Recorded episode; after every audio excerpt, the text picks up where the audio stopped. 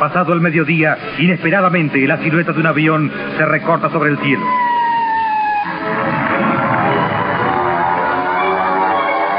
La primera bomba sobre la casa de gobierno. Después, bajo las nubes, el zumbido de los dos termitios.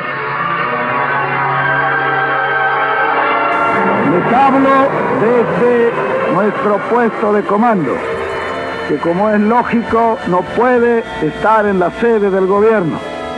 La situación está totalmente dominada. Yo quiero que mis primeras palabras sean para encomiar la acción maravillosa que ha desarrollado el ejército.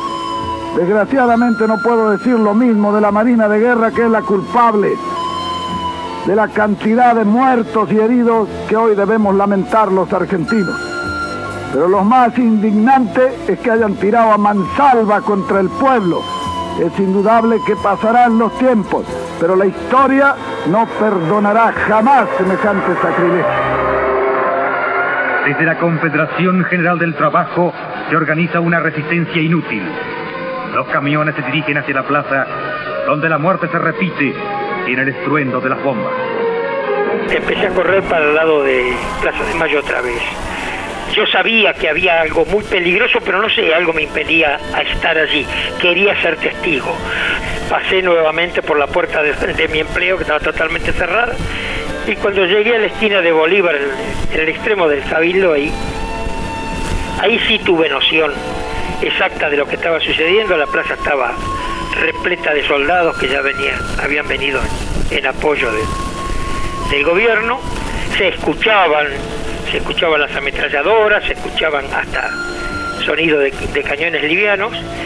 Corrí por la por los arcos del, de, la recoba que hay en, en hasta que llegué a Balcarce y ahí sí, en la bajadita de Balcarce, este, empecé a ver de qué se trataba. La gente venía, civiles que corrían con, con, con heridos en, sus brazos hasta alcanzar las ambulancias, que no bajaban al, lugar de los hechos, se quedaban ahí en Balcarce y Politrigoyen. Seguí bajando el, pavimento de, de, la bajadita de Politrigoyen hasta el bajo, estaba sembrado de mármol, que era desprendimientos del frente de lo que es hoy el, el Ministerio de, Economía, que en aquel tiempo era el Ministerio de Hacienda. Todo sembrado de vidrios, no quedaba un vidrio sano. Y llegué a la Recoba, estuve a, a 100 metros de donde se peleaba y estuve eh, frente a dos trolebuses que habían sido deshechos por las bombas, donde todavía había restos humanos, viendo cómo la gente se arriesgaba.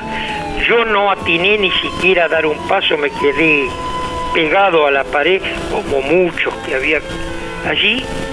Estuvimos un buen rato, nos fuimos desplazando hasta el al lado de Alcina, hasta que, bueno, vi a Prestos en, en lo que es hoy el comando en jefe del ejército, en ese tiempo se llamaba Ministerio de Guerra.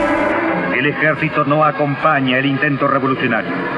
Los aviones tuercen el rumbo y buscan refugio en el Uruguay. Yo le pido a los compañeros trabajadores que refrenen su propia ira, que se muerdan como me muerdo yo en estos momentos, que no cometan ningún desmán. No nos perdonaríamos nosotros si a la infamia de nuestros enemigos le agregáramos nuestra propia infamia. Por eso yo pido a todos los compañeros que estén tranquilos, que festejen ya el triunfo, el triunfo del pueblo, que es el único triunfo que puede enorgullecernos.